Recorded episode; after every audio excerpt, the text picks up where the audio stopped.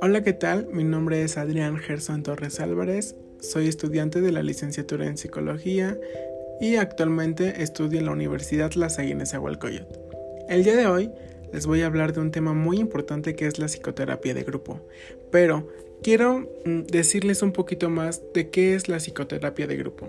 Se define como psicoterapia de grupo al conjunto de personas que se reúnen en un lugar determinado, a una hora preestablecida de común acuerdo entre el terapeuta y el paciente. Y en este grupo comparten una serie de normas tendientes a la consecución de un objetivo en común. Los miembros del grupo desempeñan inconscientemente determinados roles o funciones en estrecha relación de interdependencia. La psicoterapia de grupo constituye una forma de tratamiento compartido para pacientes con conflictos emocionales conducida por un terapeuta psicoanalíticamente capacitado. La finalidad es analizar y entender los conflictos internos y externos de los miembros del grupo para poder modificar los patrones neuróticos y no adaptativos de su comportamiento. Por otra parte, también tenemos que la preparación se lleva a cabo mediante el número de sesiones individuales que sean necesarias y, consciente en explicar a la persona las características del proceso al que se va a exponer, insistiéndole en la necesidad de mostrarle abierta y honestamente frente a sus compañeros de grupo.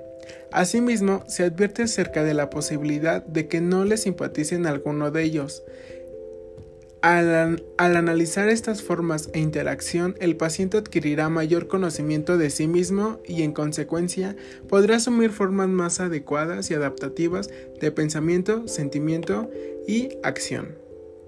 Eh, la, selección de pacientes eh, incluyen la decisión para incluir o no a un paciente en la psicoterapia de grupo. Deberá estar basada en el diagnóstico psiquiátrico y en la valoración psicoanalítica que se, que se haya hecho durante las sesiones individuales. Antes de mandar a un paciente a una psicoterapia de grupo, es muy importante que ya haya asistido a una, a una terapia individual para que así podamos ver nosotros si es conveniente o no que el paciente ya vaya a una terapia grupal.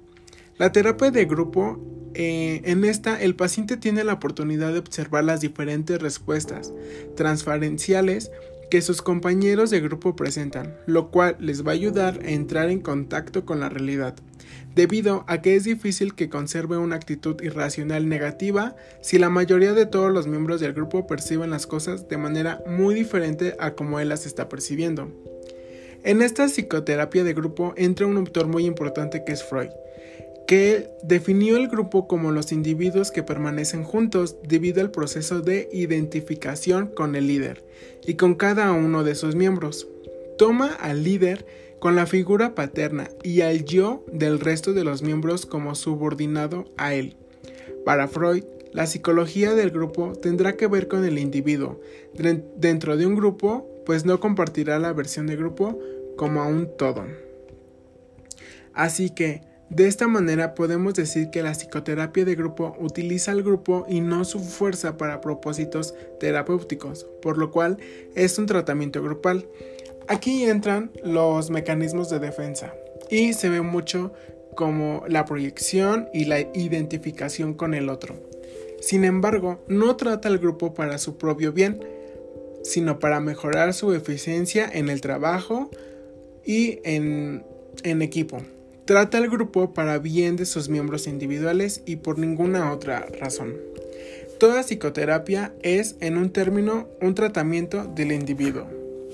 Y pues hasta aquí llegamos, espero te haya servido esta información y nos vemos en la próxima. Muchas gracias.